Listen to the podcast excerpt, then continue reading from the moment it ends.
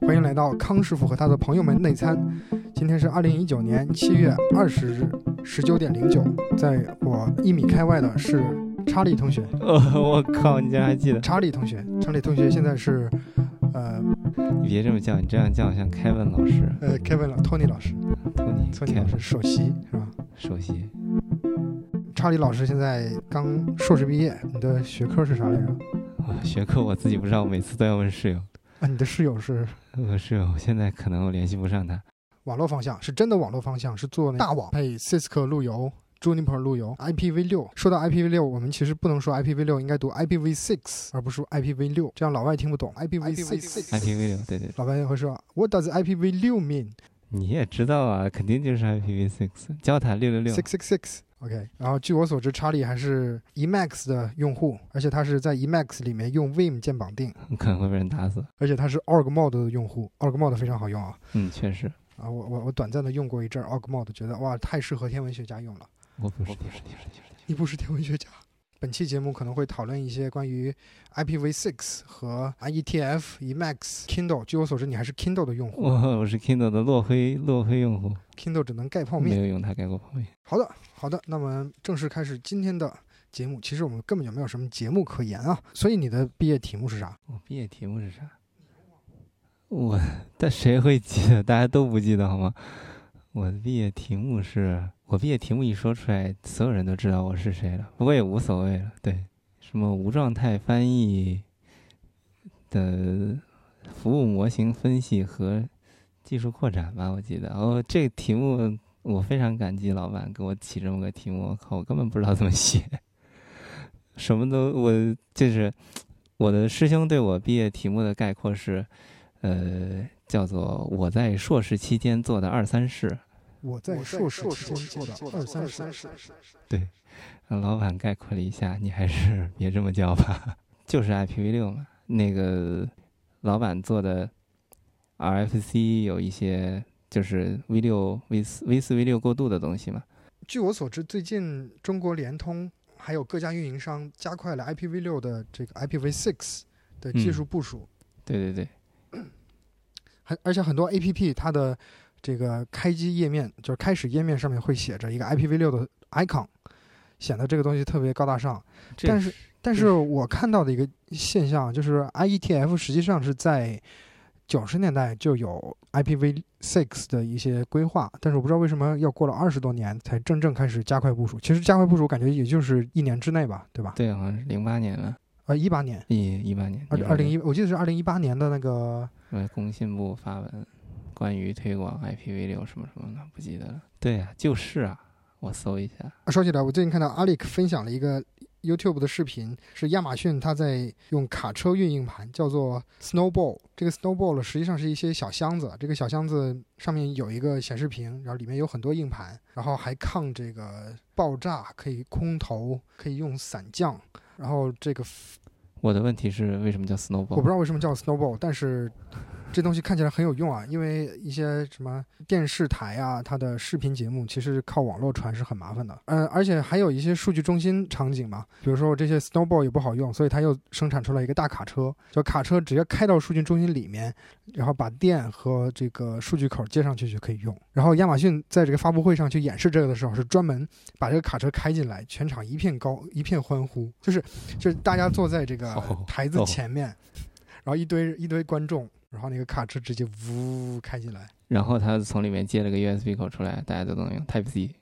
啊、呃、，USB 它 USB Type C 是不是不太够啊？是啊，所以他接的啥线？我我没有关没有仔细，因为他那个视频是由 CNBC 是美国的一个电视台来放的，所以那个就是比较科普的风格。哦，所以看得出来。我他就接根线缆出来是吗？我不呃嗯，他那个卡车是只接了一个线缆。哦，挺有意思。OK，我找到那工信部批文的名字了，嗯哼，叫《推进互联网协议》第六版，人家还是非常非常专业的。互联网协议第六版，他并没有说 IPv 六他读不出来，他括号里啊、哦，应该这样：《推进互联网协议》第六版（括号 IPv 六规模部署行动计划）是二零一八年四月二十五日。二零一八年四月二十五，现在是过去一年多。哦、发布日是二零一八年五月二日。V 六当时推出来到现在部署不上来，这个大家都觉得很合理吧。但是当时如果不出来了，大家也会说很合理，所以我也不知道该怎么评价。他就是花了这么长时间来部署，因为这俩协议差太远了。你说它不是 IP 协议吧？但是又都是那一套寻址方式。呃，但是它针头长得完全不一样，地址空间完全不一样，地址长都不一样，所以空间不一样嘛。然后你根本没有办法做兼容。呃，所以原本大家想的是不是要不就布两套，做两套互联网，还是怎么着？就同一套基础设施，一个 IPv4 的协议站，一个 IPv6 协议站。后来 一开始就设备厂商都都不支持啊。就是大家都跑着 IPv4 的网，IPv4 的设备，然后你你现在要跟他们说我们要推广 IPv6，所以所有的设备厂商都得说，那我得做 IPv6 的支持啊。然后规划地址，就是一方面嘛，设备厂商支持推广其实是很慢的，他们需要花一些时间来升级他们的软件嘛。就比如说思科什么思科的设备，包包括华为的设备，都是一一块一块背板嘛。他们呃两部分，一部分是背板上面的转发的芯片，一部分是控制背板的控制的那个 CPU 的软件，叫 iOS 什么之类的。对对对，它叫 iOS，而且是大写的 iOS，是吧？对，是的。我我他他现在是不是改名了？输了吧？哎，我印象中思科也生产过一个叫 iPhone 的东西，这我不知道，但是有可能是网络电话是吧？它不叫 Cisco Phone 吗？哦，对，就是那会儿可能也叫大写的 iPhone。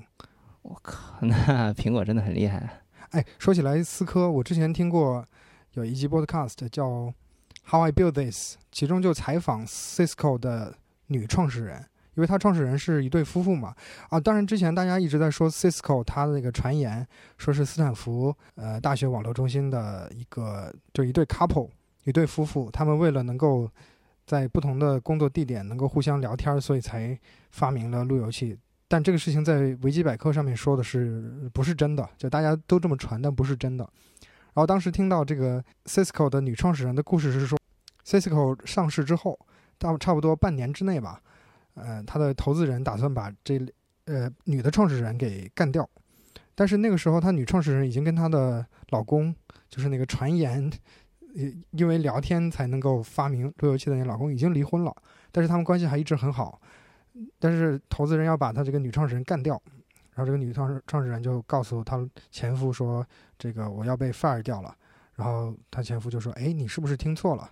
女创始人就说：“不是，You are fired is spoken。”就这种话已经被说出口了，所以，所以她老公就说：“那我跟你一起走吧。”后来她这个投资人就会就觉得这个 Cisco 上市才不到半年，俩创始人都走了，面子实在是过不去，所以就把这几个人的股票啊什么位都保留。这个女创始人现在办了一家公司，就是生产化妆品的，叫 Urban Decay。上次出差的时候还见过这个店，还挺有意思。对，所以 Cisco 需要升级它的设备嘛？哎，Cisco 发明路由器，真的假的？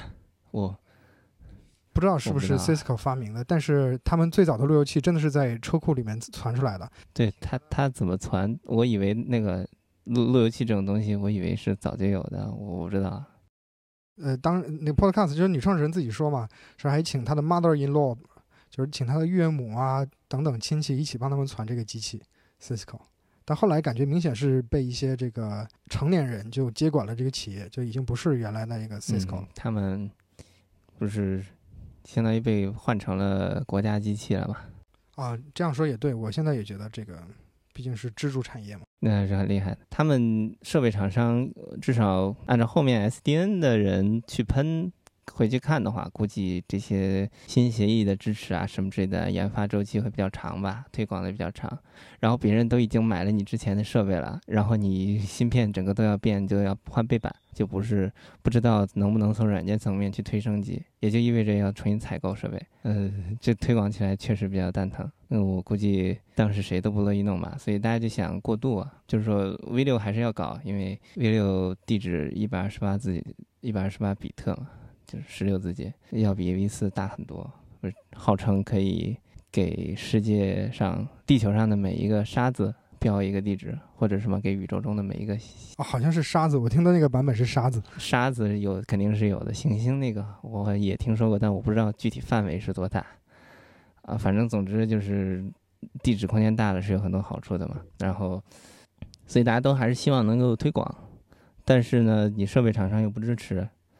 呃，也就是你想在线网大规模的去跑，让所有设备都听你的，这不太可能。所以他们一开始想的也很合理的技术是搞隧道，就是各种各样的隧道。呃，最开始肯定大家想的是在怎么在 IPv4 里面封装一下 IPv6 的协议嘛，就是所有的 IP 协议就相当于是个头嘛，信封那个那个模型，我这个就不不接着扯了，就大家都知道。然后，呃，就相当于想在 IPv4 的包头里面套一个什么东西。然后再套一个 IPv6 的针头，其实这么说，那个数据帧结构是很简单的，其实你就是再套一下嘛。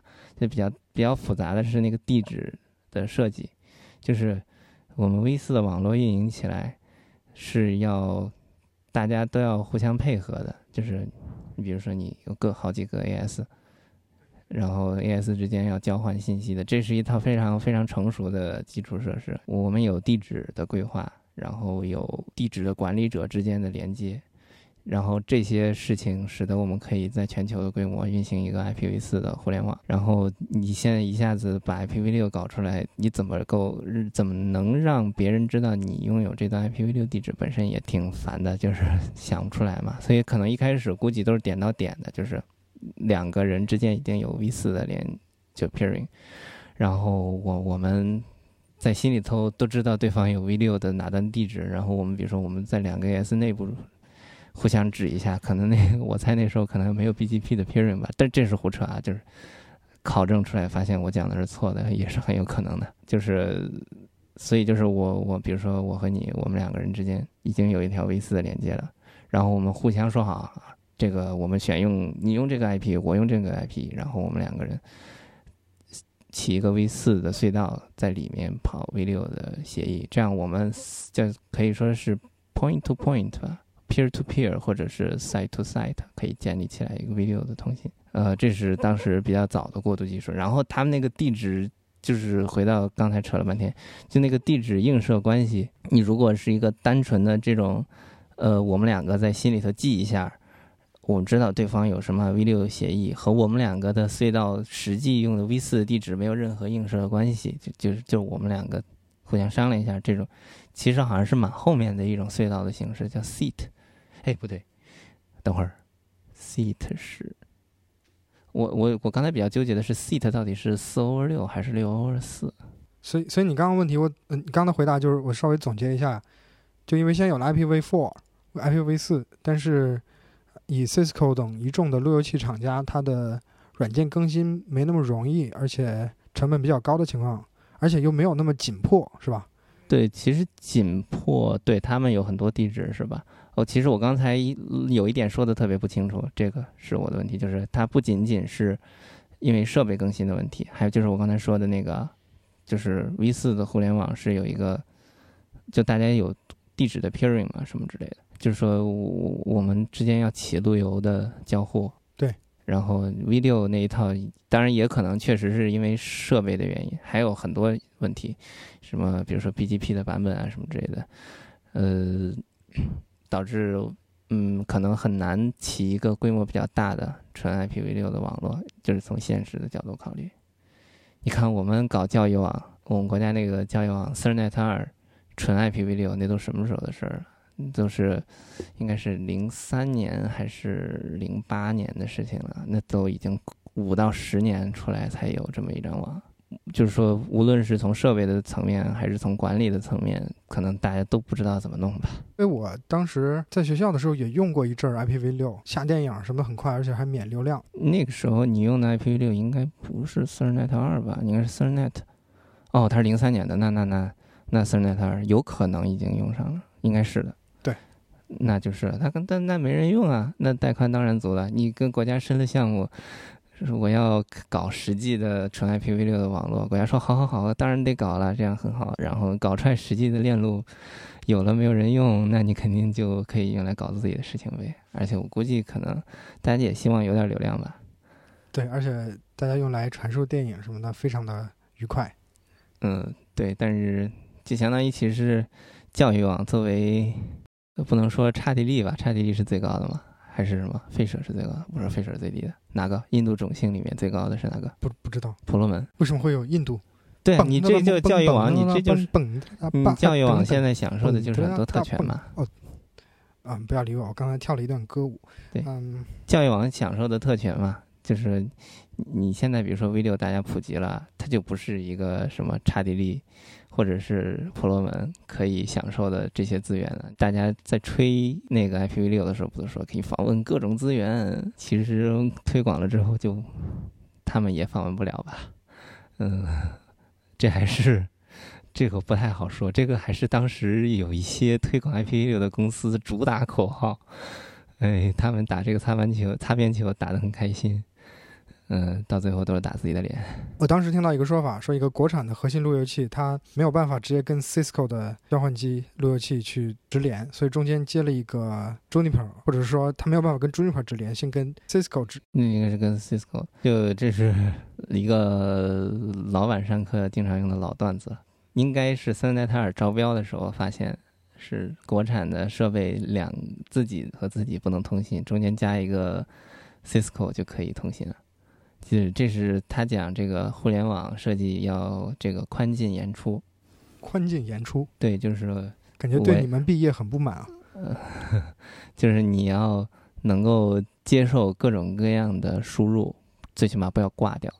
但是你自己给别人的时候要要尽量规范，是这样。严以律己。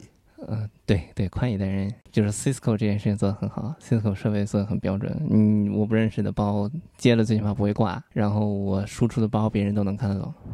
我之前。看过 IAB 还是 IETF 的核心成员之一吧，David Clark，他是 MIT 的教授，他就说 IETF 早期在设计互联网协议的时候，从来没有这种先有协议，然后大家再按照协议一起写代码的这种流程。一般大家都是有一个程序，然后对着别人的程序来调程序。所以他们在设计这个互联网协议的时候，一边调协议，一边在调程序，所以两边都在同时进行。现在当然它很成功啊，就是它有了标准文本之后，包括里面定义了什么 must、mustn't、shall、shall not。对啊，根本看不懂。但那个是它的导言，它甚至连定义这些 must 这些词语也有一个专门的 IFC 去。是，但是还是看不懂。但是它这个确实，它是在黑别人吧？黑那个那是什么？那个标准组织什么？OSI 七层模型的那个。组织是啥来着？ISO 吧？对对对对对，ISO 被黑的好惨，就其实黑了所有非互联网的标准 啊！是因为我这个是这是什么梗？这就是他们都是一帮人在那拍脑袋想协议吧，想出来的协议到最后根本实现不出来。所以 IETF 的人不是说 running code 最重要？Roughly consensus running code open standard open source。呃，open source 是他们说的吗？好像也是他们说的。哇，好厉害！就是四句话 IETF 的这个。当时办 IETF 七九的时候，但是现在这两天正在召开的是 IETF 幺零五，在蒙特利尔。当时在召开 IETF 七九的时候，在北京的香格里拉饭店，我当时还被拉去作为这个会务支持，帮他们盯晚上的这个网络。我的唯一工作就是晚晚上去值班，看这个大屏幕，看看网络要断了，就打电话叫一位老师起床。哎，那个网管的。界面风格你还记得是什么样子吗？是个网管的，它那个网管的系统叫 Cacti，哦，是叫什么仙人掌是吧？哦，那是那就就那那是当时，呃，网研院呃，当时网络中心的老师们做的那个网管，可能盯的是教育网的接过来的吧，我猜，可能他们也临时搭了一个给他们现场用也说不定。因为因为当时 IETF 来的都是很多网络专家嘛，他们就会来对比一下哪些。因为会场的网络肯定是非常好，质量非常好，各处通达性都非常好。但有一些地方，他们能访问到公众网络，但回到宾馆就不行了。对他们回到宾馆的网络就不太好，所以他们就写了一些脚本，现场去对比一下 IETF 会场的网络和宾馆的网络有哪些不同点。这可能是为什么我后来再也没能开过 IETF 的原因。是吗？IETF 就开过那一次，在北京。对，后来再也不来了。国家这个战略上面，他们不太受欢迎吧？但我当时非常有幸的看到了来的一些什么诺基亚呀，一些 Cisco 啊、爱立信啊。我当时还在 Help Desk 帮他们配打印机，看到他们就用打印机超开心，用彩色打印机哐哐哐往外打打 shit，然后去讨论什么。那时候我也听不懂他们在干什么，但是觉得这帮人的这个风格啊。大胡子啊，背着个大电脑啊，这个样子，哎呀，太开心了。是吗？他们也大胡子吗？全大胡子。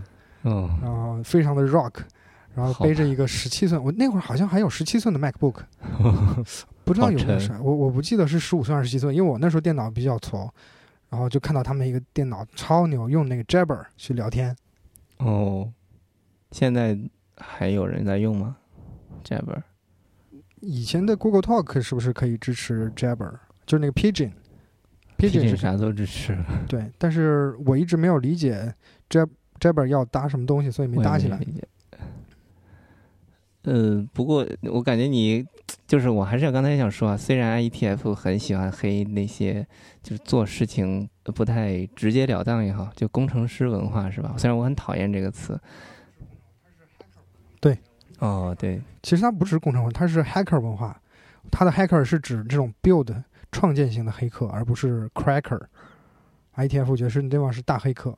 我我再稍微打断你一下，呃，有人就问 David Clark，有传言说当时你们设计互联网协议的时候，一屋一屋子人做一个什么决策，大家都说我们的律师马上就要来了，赶紧大家把这个事儿给敲了，律师来了我们就敲不什么都干不成了。啊，大家说好好好好好，赶紧确认了吧，就结束了，就把这个把一些东西给确定了。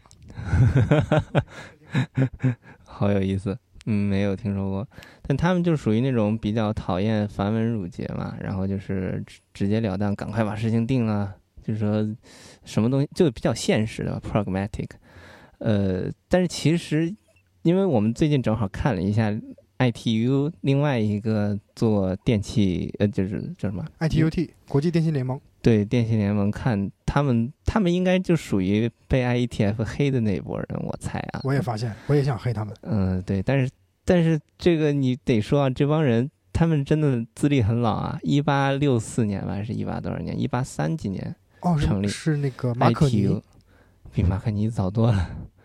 啊，就是说有线马可尼是无线的，无线电报是一八九几年还是一九几几年？一八九几年，那个是电报刚出来，嗯，好像比电报晚一点儿。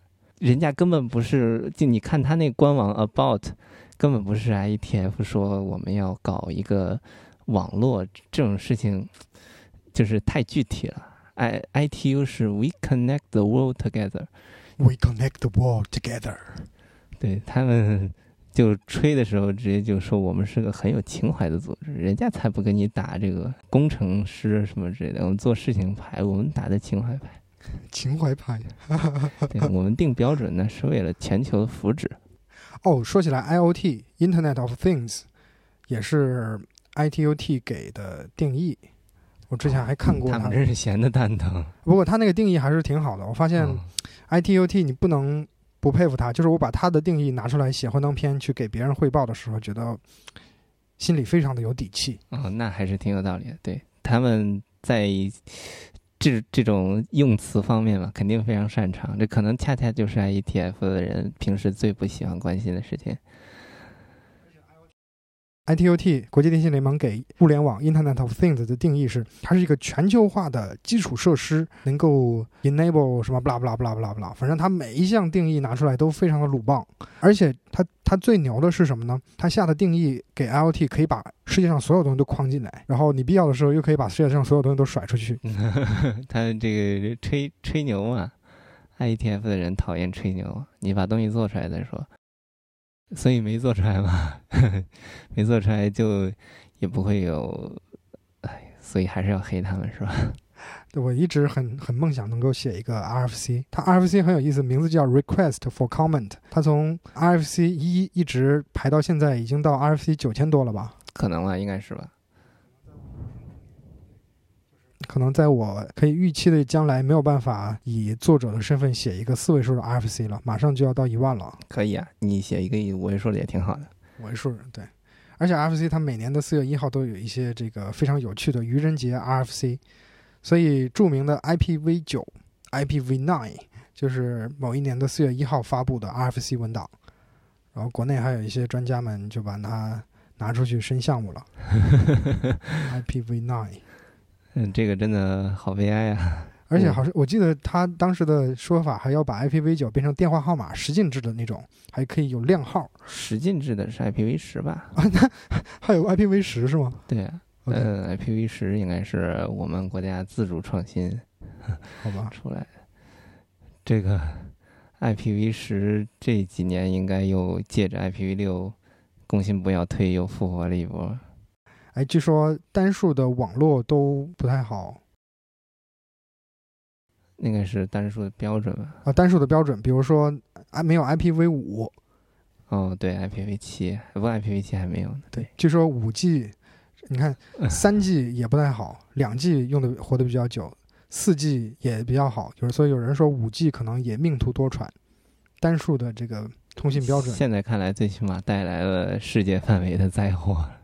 怎么讲？你贸易战的由头是五 G 嘛？中美贸易战。哦，有道理啊，而且这么一看，确实不太行，谁知道呢？是万一呢，对吧？这靠大家来创造一打破一下这个规矩。Five G。说起来，五 G，我记得五 G 也有这个什么非独立组网和独立组网，我听不懂我也不懂，好像叫 NSA Non-Standard。A 是啥来着？忘了。，access，哦，有可能是 Non-Standard Access。我觉得听上去就不太对，怎么能是非标准接入呢？嗯，呃，我估计可以查一下可以查一下。NSA 不是 NASA 吗？不嗯，NSA 不是不是 NASA，NSA 是就 National Security Agency，但是他们也会蹭这个名字嘛？就比如说安全界一直说的 confidentiality 机密性、integrity 完整性、availability 可用性，传成 CIA，说这是数据的三个维度：机密性、完整性和可用性。它那个叫 Non-Standalone Mode，它不是三个字，它是两个。就 NS 是吧？对，NSA，那它的缩写也叫 NSA 喽？对，就是说的这个事儿。我现在在查，但我不知道是，我还是不明白这是啥意思，我完全不懂移动啊。啊，说起来，通信里面的这个缩写特别多，像什么 PDCCH，还有什么，反正我就很讨厌缩写。我每次看到缩写之前，都会问他，你把这个缩写的全名告诉我一下。你专家之间说话有缩写，其实还挺方便的嘛。对，但是但是有些人就会想冒充专家嘛，就比如说我以前曾经在一个手机互联、移动互联网的这个娱乐公司啊，他们的工作就动辄就会说 RPU 值，我就说啥叫 RPU 值啊？RPU 还是 RP 值？人品值？RPU 值一直不懂，所以后来发发现叫 ARPU，叫 Average Average Revenue per User，就是平均每个用户的收入。然后 RP 值其实还挺符合游戏业的这个对对，赚钱方式。所以我的我的同事们整天喷这些这个词，我就很烦。有一天我就溜达过去说：“你们听说过这个 PDCCH 吗？”他说：“哦，还有我没有听过的这个缩写，我白在这个行业混那么多年。”我说：“PDCCH 是物理下行控制信道。”然后他们说：“哈哈。”他们愣了半天才意识到这是个梗。好吧，它那个 NSA mode 是说是四 G 里面运行 non-standard mode、non-standalone mode，什么五 G 里面就是 standalone mode，我不知道，可能是相当于五 G 的一个初始化的过程，完全不知道是啥意思。不过我个人的感觉啊，就是四 G 其实到五 G 的变化没有那么大呀。就是从从纯的工程逻辑上来说，怎么可能会在就它肯定会依赖于芯片厂商，怎么可能会在这么短短几年之内，芯片也没有大的跳跃的情况下，就有一些新的这个革命性的变化？我觉得是不可能，它一定是一个连续的过程啊。它用的频段不一样吧？这个其他的我都不懂，我我频段我也不懂，但是我至少知道有这么个说法吧？不是什么？毫米波频段是吗？对对对对对，那个可能之前大家不想用这个特性吧？有可能，有可能啊，或者说它在它在更高场要求的场景下已经用过了，现在只不过想把它开放到民用上。我不是很确定。那，其实我想问的是，三 G 到四 G 发生了啥变化？你觉得当时三 G 到四 G 的变化是某种突破性的、革命性的变化吗？从结局上看，其实是的，对吧？就是速度涨了很很多。对。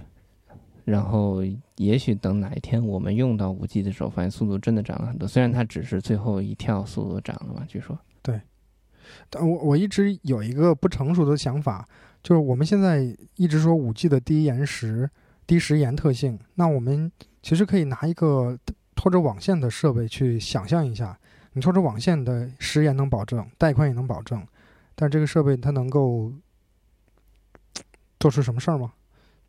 嗯，其实因为我自己接触到的需求都没有对实验有什么要求，所以我其实并不太能想象得出来低实验具体能够有什么哪些好处，但是至少现在我也觉得大家没有特别想得出来。但是有一个什么云游戏嘛，哦，云游戏 streaming 那种啊，的确最近比较火。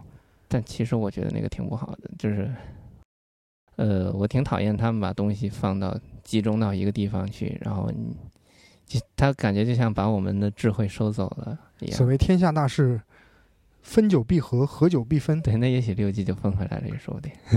你你想从七十年代或者是六十年代那种十分操作系统，大家都登到一个 mainframe 上面，一个主机上面去工作。嗯。但是后来有 PC 时代，现在又回去，其实把你的终端再度变傻。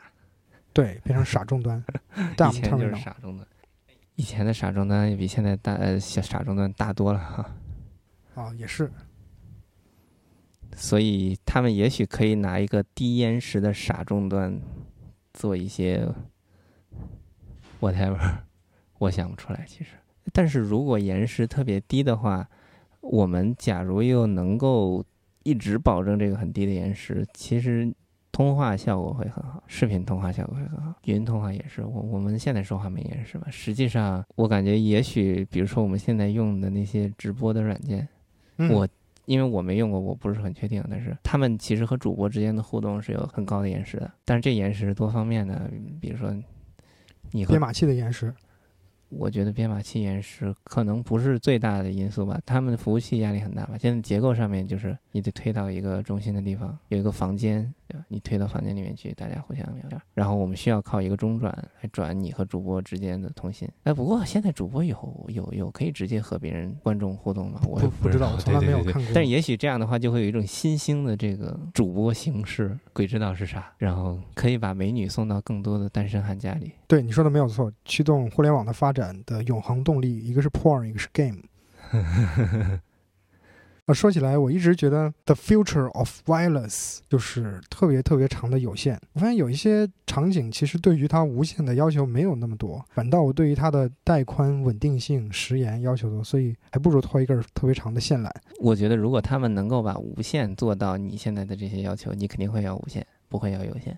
但无线还有安全问题嘛？有什么窃听啊什么的？当然有线也会有，大家把那个线给砍断啊什么的。可能确实无线做窃听比较容易吧。对啊。呃，但我觉得你那些场景下面可能对安全性要求不会那么高吧？那么你觉得二零一八年五月份发布的这个关于 IPv 六加快部署的这个要求，对各个运营商或者各个厂商，以你的观察，因为你毕竟是作为工程一线的。哦，对你不是工程一线，你工程一线的科研人员。我是看着别人工程一线是有可能的。我说你，你是看着别人在工程一线的科研人员。你当时你有什么呃？感受就是他们加快部署之后是个什么状态？加快部署了呀！你国家要你做，你当然得做，所以大家都很着急。所以这个时候就会有很多商机嘛，大家都会想办法推出一些产品来，呃，去帮助运营商也好，帮助网就是那些，就因为不止运营商升级，还有那些比较大的服务提供商，咱们国家的那个，比如说百度，肯定为点名要升级，但是我不知道他们现在升级了没有，应该升级了，要不然估计会被打死。呃，我我们以前测有没有 V 六都是靠百度的，就 V 六能不能访问 V 四呢？上百度就知道了，百度一定没有 V 六，这是以前。对哦，哎，这个百度简直就是网络测量的一工业标准啊！我看网络能不能用也用百度，你看 V 六能不能用也用百度。不是不是不是 V 六能不能，就是以前测 V 六能不能访问 V 四，就是它如果是百度有双站就会有干扰嘛。现在我也不用百度测了，我现在用豆瓣测，因为豆瓣没有，绝对没有。可以点名批评，所以因为豆瓣没有部署 V 六，哎，豆瓣能活下去已经很不容易了。现在说到豆瓣，给大家推荐一个豆瓣的插件，Grace Monkey 的插件，它可以在豆瓣右侧把这个电影页面的片名直接找在一百多个资源站上搜索。你这是推广盗版啊？呃，你要负社会责任。不算的，它是学术科研目的下载，二十四小时之内会删除的。哦，可以的。我用它看了不少电影，最近超开心。你这个，你这要被抓起来的。如果不会啊，如果你不在中国，会吗？我我只是说它有这么一个插件。但是你看了，你看了违不违法？我记得是不违，法只要不重分发就行。那嗯，但是你用 P to P 软件，是因为你有可能存在重分发，所以才会抓你是吗？也就是说我，我直接用迅雷哦，迅雷也不行，我直接 wget 了一个盗版资源，我是不会被抓的。据说是你不保留它，你只 streaming 是没有问题的。就是这这也是美国人，他们也是这样的，就是美国人也到处看盗版，所以他们 streaming 是没有问题，但是你下载或者是再分发就有问题。OK，哦，anyway，我们回到刚才话。题对，我，们说到豆瓣，嗯，我们就就是说那个网站升级啊，这些好多服务内容的升级，你比如他们就会出来一些各种各样的东西，哎，这大概都差不多，就是尤其是网站升级这块，因为反代的人做的很多嘛，国内有很多做反向代理的设备的厂商，他们去做这些 V 六升级，符合国家对这些网站要求，我感觉易如反掌啊，他们感觉就直接往自己的那个硬件设备上推个软件升级就可以直接有了。哦，我我理我刚想象了一下你说的反代，就是给观众说一下，就是反向代理就是一个前端的负载均衡器这样的。对，就是他们甚至有可能是这样，就比如说好几家，或者是自家的好几个不同的域名的网站，买一台这样的综合性的防火墙的设备。但其实它的主要，比如说是某著名的卖反带的公司卖的防火墙设备，既能起到安全防护的作用，也可以给它呃做一下统一的，像什么。呃，其实就是在起到统一的安全防护的作用的情况下，把它那几个乱七八糟的域名全都关起来，就那些网站全都关起来。啊，那这样的话，它虽然是接入了 V 六，但是它只是对外提供的服务对，接了 V 六，所以它内部的基础设施还是都是 V 四的。OK。对，所以这样他们都不用再升级了嘛。他们其实这样的话，他们升级的时候就是我已经买了你们家的设备了，这是最关键。其实这是最关键，他们已经采购了，已经花了钱了，也买了服务了。然后他们只需要再让他们的技术支持帮他们升级一下软件，然后再找一下运营商帮他们接一根线，把 V 六引进来就可以了。像很多地方是这么升级的，我觉得也挺挺直观的。上有政策，下有对策，并且这个对策不是糊弄。我觉得挺好。然后当然还有其他的，我觉得也很好的。呃，总之就是出了很多的产品来去帮大家应对这个国家的需求，然后应对的也挺好的。里面刚才说的是反贷，反贷，反我确实不知道怎么从反贷比较顺滑的过渡到其他的话题。没有关系啊，这个话题就结束了，我们可以谈下一个话题。我想一想，我总觉得这事很好玩，我需要想一下。你想一想，不着急，嗯，我们先进一段广告。农夫山泉三块八。我想想，我为什么会见到反带？好，我们来，我们现在进入了一个新的话题，喷反带。就是刚才那个康师傅已经说了，就是反带其实就是你你里里面基础设施是 V 四嘛，然后只是说外面进来的 IPv 六的请求，反带可以帮你截断一下。它其实访问的是那个反带，然后反带再往里头接着拿 V 四跟你通信嘛。对。但实际上里面的人他并没有成功的和外面 V 六世界通信。是的，简直就是一个面子工程啊！呃，不是啊，人家达到目的了，完了很方便，人钱已经花了，好吧，嗯，这个很关键。啊，嗯，但是我觉得花了钱也是很重要的，因为花了钱背后是有很多决策流程，对，这个都跑通了，其实是一个做一个公司内的决策指标，是一个很好的。对，这是很关键的。这其实并不是公司，他们着急升级的很多都是政府企业什么之类那种那种企业，人家那个钱花的要名正言顺的。哎，呃，但是呢，就是说从另外一个角度上讲，你假如你的目的不仅仅是说让你的网站能够被外面的，就是说你的原本的 V 四的网站希望被外面的 V 六访问嘛，你有可能会想着我我我能够希望还是同样里面架构不变，然后 somehow 有一个人能够帮我把 V 六引进来，我还希望我能够主动的访问出去，或者是说同时做同时被人访问访问出去之类的，但我还希望我里面是不变的，我还希望我是 V 四，这个时候反带其实不能帮你，因为它只能应对进来的请求。然后你也不知道外面世界长什么样子，呃，所以就会一开始说那什么无状态翻译技术，就是所以你现在顺滑的切到了 IVI 的话题上。对我们既然说着 ETF，我们就说着 RFC 上可以查出来的名字吧。最早应该是叫 Seat 吧，那个 S I I T 和 S I I T 对和 SIT 非常非常近，并且非常远，完全不同的东西。就是 somehow 原本最开始不是讲说隧道嘛，你无论是 V 四里头包个 V 六也好，还是 V 六里面包个 V 四也好，就你有两个 IP 头，里面是 payload，然后不管你用怎么样的地址映射的 scheme。你这个最关键的地址映射，其实是进去的时候封装的时候你要去做决策，解封装的时候，其实你把那个皮儿一拆，你也不管皮儿是啥的，我一拆了到我这儿了，都已经肯定我来处理。但是如果你换一个思路想，payload 其实是最重要的，对吧？然后我那个 IP 包头本身就只是为了让我能把 pay payload 送过去嘛，那我就把它 payload 留住，把 IP 头直接换掉，而不是就封一层，就是我直接把 V 四的包头。给人换成 V 六，payload 不变，那它的包的长度要变吗？以前也变，以前要加整个 IPv6 包头嘛，现在是你 diff 了一下。OK OK，你相当于你在 V 四的网络里面，你的 MTU 变小了，因为 V 六的包头比较大，在 V 六网络你是个正常的 IPv6 包，这个就像前期没法用，因为前期大家都没有 V 六的网，但是一旦你有了 Cernet 二，Cernet two，Cernet two，你就可以。有了一张纯的 V 六的骨干网嘛，你就可以把数据包完全，你有这样的基础设施，你可以在一个国家范围内把 IPv6 包从一个地方送到另外一个地方。你为什么还要那个 V 四包头呢？对吧？换一个角度去想，换一个角度啊，就是说我们现在是三号要想办法把这个国家的 V 六、V 四的骨干网全部提成 V 六的骨干网。我们的本质目标是为了把 payload 送过去嘛？对对，payload 那个包头只是我们把东西送过去的一种方式嘛，所以。你从隧道的角度上讲，你还要在 V 六 V 六里面再套一个 V 四的包头，而这个包头其实你解封装的时候，哦不对，你解封装的时候还挺有用的，就是如果你可以算出来你那个 V 四的包头应该长什么样子，你其实不需要把它带进去的，把它丢了就好了。然后到到那头的时候，你再把 V 六包头再翻译回 V 四的包头就可以了。这就是那个翻译啊！我我讲的角度太烂了，我觉得我会被老板打死的。所以我的问题是。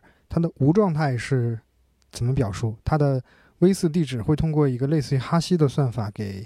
没没没没没，要哈希就爆炸了。虽然也是个思路吧，就是它就是拼接，我们已经定好了。它本质上就是说，你 V 六的地址空间不是大嘛，二到一百二十八次方。我我相当于我可以用任意的前缀，就 V 六的相当于 V 六的某一条路由，来把一个 IPv 四地址空间整个搬到这个由这个路由定的一个。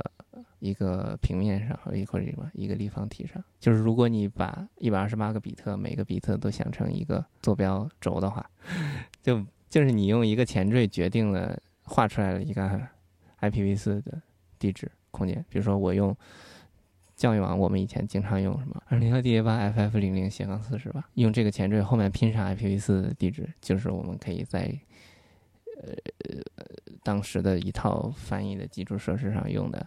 你指的拼上是直接加上去，直接把它的从第四十一个比特到第呃多少七四是七十二个比特。哎，那这个思路感觉非常的简单，非常的美妙啊！呃，你说美妙也好吧，反正有很多人会上来就说你这太简单了吧？你这……但我觉得简单就是对，但其实简单最关键了，而且它这个拼接出来就是你已经就后来。就这个是有很多很多 tricky 的地方的，就是你到底用什么前缀去拼？对你为什么？比如说，如果我们两个相距很远，我们比如哪怕甚至比如说我们俩不属于一个组织，不属于一个 AS，你要用同一个 V 六前缀去把我们两个拥有的，就在我们两个的 IPv4 空间之间，比如说怎么好，把我们俩画到一个平面上也好，这是很难做的，因为我们俩在不同的组织，我们我们路由不一样的。我们拥有的路由地址段是不一样的，所以我们两个不太可能能够用同一个 V 六的前缀去拼这个 IPv4 地址，我们会用不同的前缀去拼，然后这里面就会有很多很多很神奇的情况，就是如果你呃，我这个用嘴话说，用嘴不太好说，就是，所以我们需要用声波编码一张图片到里面去，对对对，这个反正就是大家现在把它解解码一下，就能看到。查理刚刚画的这张图，就是这个也跟实现有关系。总之就是对你路由有一些要求吧，然后你想方设法的。一开始是这样的，就是我们真的就是这斜杠四指整个教育网里面大家都用，所以你谁想要某一段 IPv4 地址映射到 IPv6 地址，我们就得给他加一条路由，得找 NOC 的老师说我们需要加一条路由到主干网上，然后让他指到这个学校。但这样也创造了就业啊！不不不，这不创造就业。那课老师本来是有工作的，他们可以做别的事情。你这样只是增加了，提高了他的工作稳定性。No No 没有，你增加了他的危机，因为就你增加他工作麻烦的程度，因为你把整个教育网的路由表变大了，你加了一条更细力度的 V 六路由表，这非常糟糕的。OK，因为教育网路由本身指的就很烂，我猜。然后，所以后来大家都不这么干了，因为大家都有。每个学校都有一个斜杠四十八或者斜杠三十二，直接从里面画一段，直起来很方便。但是会有一些我现在用嘴说不出来的问题。OK OK，所以简简单的摘要一下，就是 IVI 就是 IPv 六到 V 四的地址转换。OK，观众补充一下，IVI 就是 IV 是罗马数字中的四，VI 是罗马数字中的六，所以 IVI 就是四到六的转换。这个名字应该是我们中国人起的，对吧？对，是中国人可能搞不好和你是差不多年龄段或者比你还小的人起的。哇哦，起名部大成功！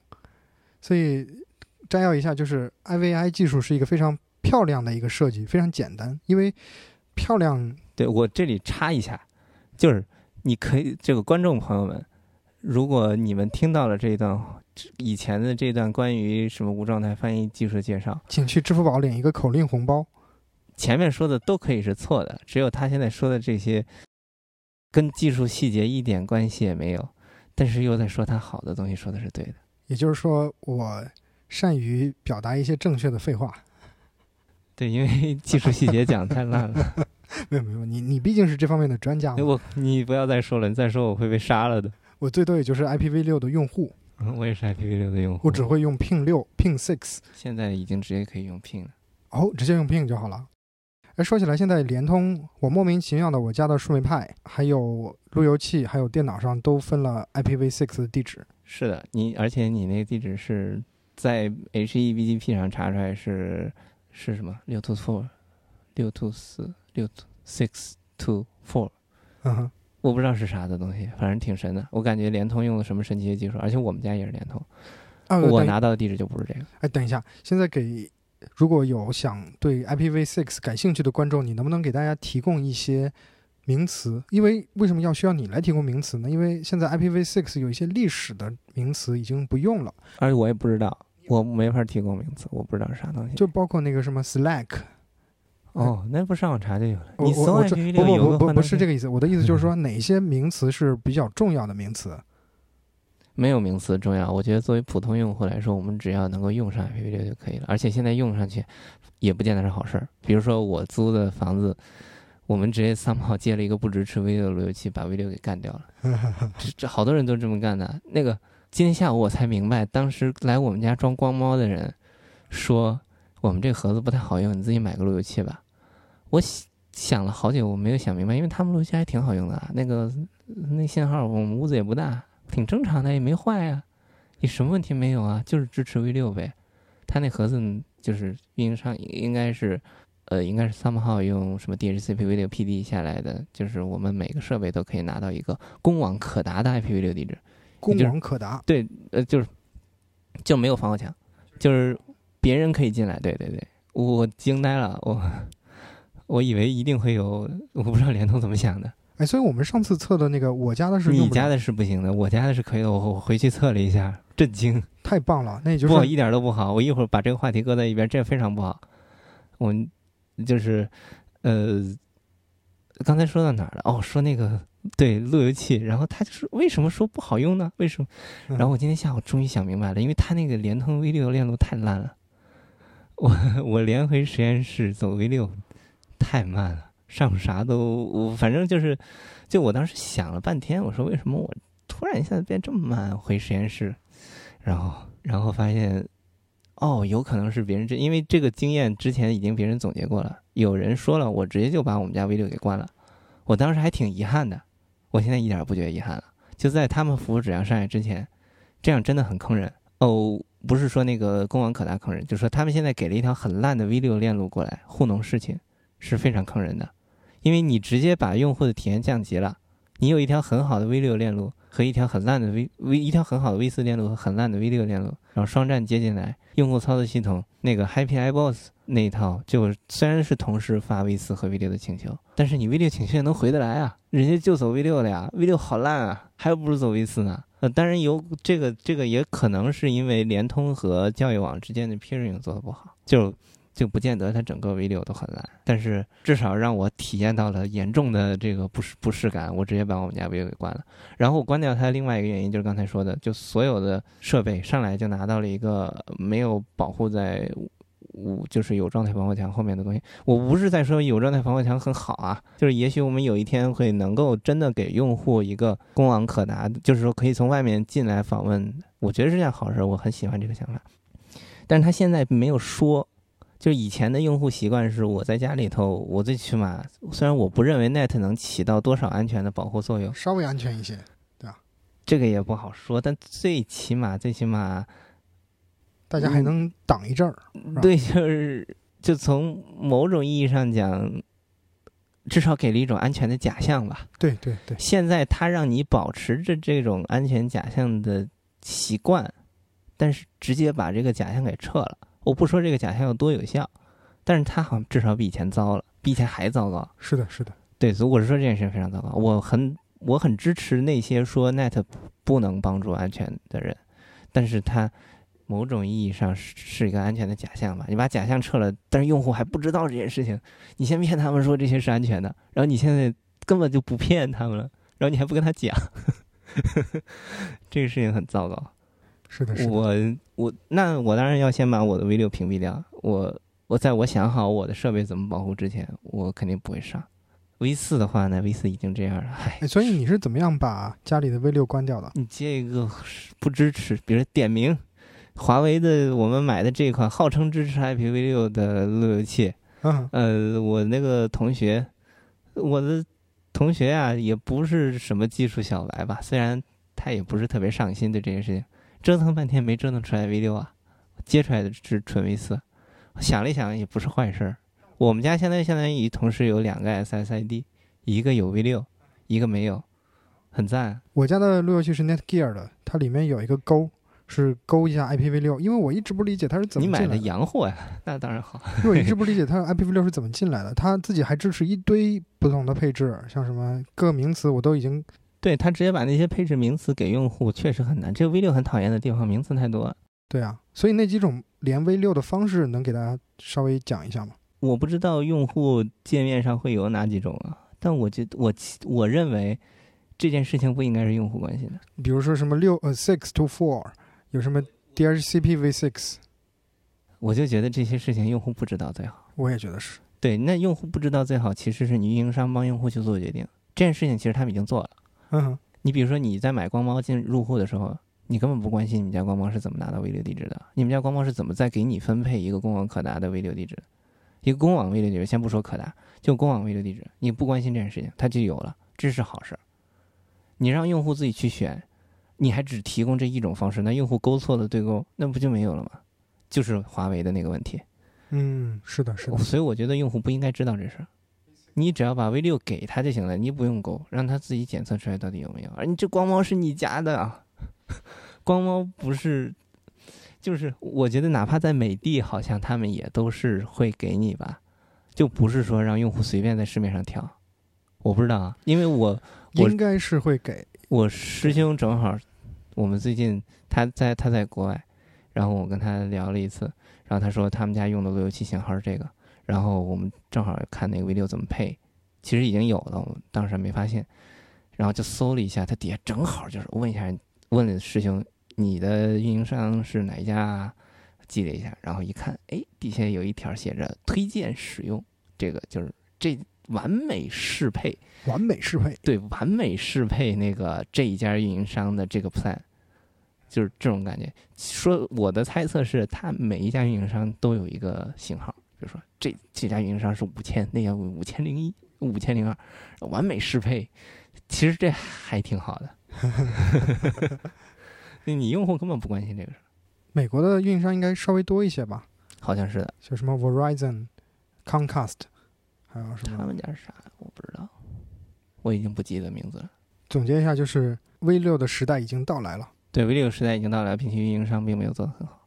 呃，但是大家一定要对它有信心，因为我是觉得苹果最早在二零一五年左右就要求应用 APP 在提交它审核的时候，一定要提供 V 六的支持。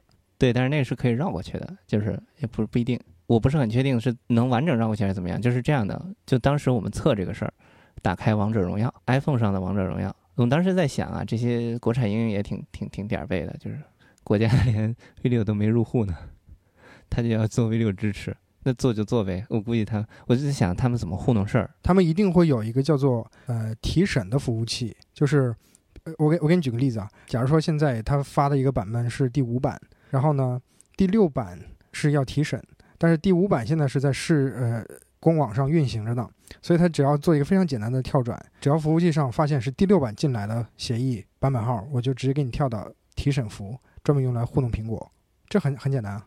嗯，不不不，我要说的这个更有意思一些，嗯，就是王者荣耀点进去，因为我们是给的纯 V 六的测试环境，王者荣耀是能打开的，它没有，它不止糊弄了事儿，它它稍微做了一些的，但是你打开这个游戏之后，它一开始会有一个下载过程，我们猜是下一些素材包，或者是新的英雄，对对对，然后那个过程纯 V 四，你纯 V 六过过不了，就很有意思。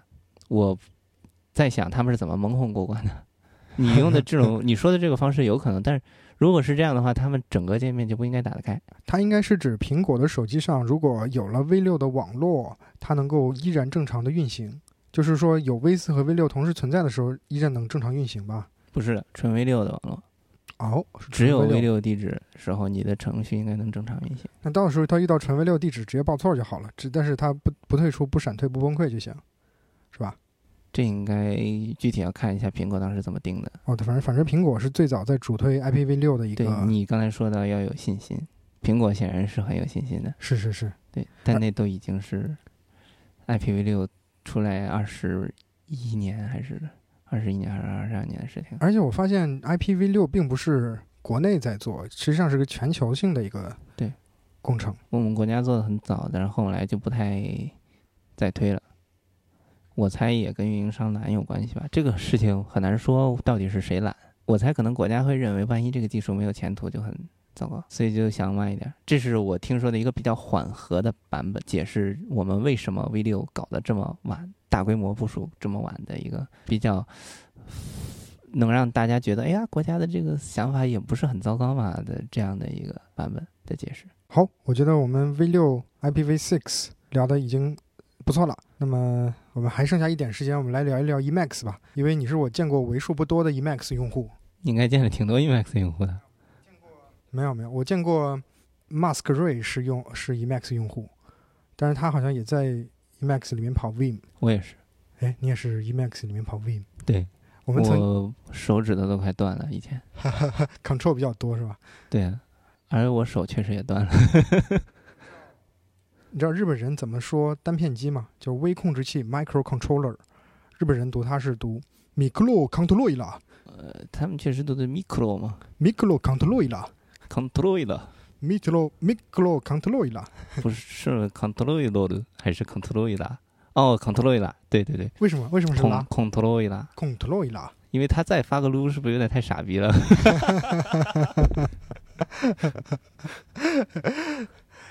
曾经 Emacs 的作者之一吧，Richard Matthew Stallman RMS，他是自由软件运动之父。他曾经来过北京一次他来过北京好几次，啊，对，他来北京好几次。他最近一次来北京，我们还见过他。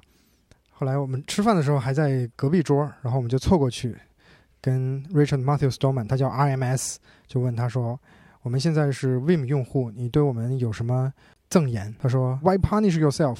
你们为什么要惩罚自己呢因为好用。”嗯，我觉得用 Emacs 用 Emacs punish myself。我最近是因为有一次要用 org mode，我看了一下 org mode，它的设计还是很科学的。它首先是一个荷兰的，它是一个天文学家设计的。呃，我之前还看到 Hero XBD，他的也在用 org mode，而且他的整个博士论文都是拿 org mode 写的，非常棒。发现 Org Mode 非常科学的，就是它能够把博士论文是拿 Org Mode 写的，他的博士论文是整个拿 org mode 写的。他怎么上模板啊？他怎么符合那一套？他 Org Mode 导出成 LaTeX 啊，那它得调那一套那套繁文缛节的。呃，他是我我见过的，嗯，比较能够折腾，而且能够坚持下去的人。我很多人都是瞎折腾。这是伟大的工程，能让他把代码分享出来吗？你可以，你可以问他。他他相当于他要定制 Org Mode 那一整套导出的样式，还必须得兼容学校那一套东西。他不是国外，哦，吓死我了！他要是弄那国内这一套，那疯了。是是是，但是国外也有很多要求，我我觉得很神奇，能让他把东西搞出来。嗯，哪天让他把东西放出来？可以啊，可以啊。而且 Org Mode 它最好的是，呃，Get Things Done GTD 理论也在 Org Mode 里面贯彻的比较好。我最喜欢 Org Mode 是一，它虽然长得也像 Markdown，但是你在任何的一个标题上面，你按一下 Tab 键，它就会收缩；再按一下 Tab 键，它就会展开。这个很重要啊，折叠，特别你写长文档的时候，你没有折叠，就是很很慌。我觉得好的 Mac Markdown 编辑器应该也会支持这些。哎，Markdown 有没有那个标题长度的限制？没有吧？没有吧？我们不是不是长层级的限制。啊、因为大家也不会那么层对，级，你说的也对。因为就我觉得 Org Mode 里面好像大家会比较，就是说是不是层级会多一些？四颗星、五颗星的都有吧？Markdown 应该也有，因为它是受制于 HTML 的层级，哦，对吧？它也就 H 一、H 二一直到多少？到 H 五。现在 H 五已经被滥用成为 HTML 的代名词。哼哼，H 五页面做了一个 H 五，我找工程师做了一个 H 五，不就是个 H 五吗？哎呀，感觉大家都需要一个新的缩写啊！打岔了，回来，嗯，Org Mode，我感觉那东西非常好用。它还有一个出场的特性，就是你在任何一个标题上面，你按 Shift 键加左右是可以出来一个 To Do 和 Done 的。对它，它像它这个标题可以有很多属性，所以其实它那个都不太像标题。我就想说这个事儿，它像一个 item，但它又不是 item，它像啥？它就是标题。好吧但但是但是我觉得它这个设计也是对的，就是你写一篇长文档的时候，你有时候要把这一章节标记成，把这个章节标记成 to do，这个章节标成 done。它不是给你专门当成一个代办事项列表来用的，但是它尽管登后来发发现它有很多好用的，它有很多可以当成代办事项列列表用的这个特性，比如说 clock in，你可以打卡上工，还可以统计你在 org habit 是那个 Org habit 对对对，Org Mode 它那个表格功能特别惊艳，对吧？它可以拿这个竖线、横线写一个表格，Markdown 的那个扩展也有。就你你既然在吹 org mode，我觉得也要 balance 一下。虽然我也是 org mode 的用户，但哦，因因为我是因为先要用 Org Mode，所以短暂的有两三个月吧，用了一下 Emacs，我发现 Emacs 的确是很科学，比如比如说它的 Control A、Control E 这种 read line 风格的键绑定，那是 readline 用的 Emacs 风格的键绑定应该是。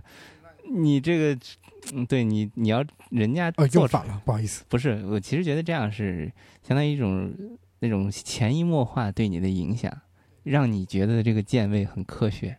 那当你手断的时候，你就不会这么想了。那我的我因为呃，你现在也不用了，对吧？我一我一我一直用 Control A Control E 这种快捷，因为 Mac 电脑它的全操作系统的任何窗口都支持 Control A Control E Control F 对对对等等。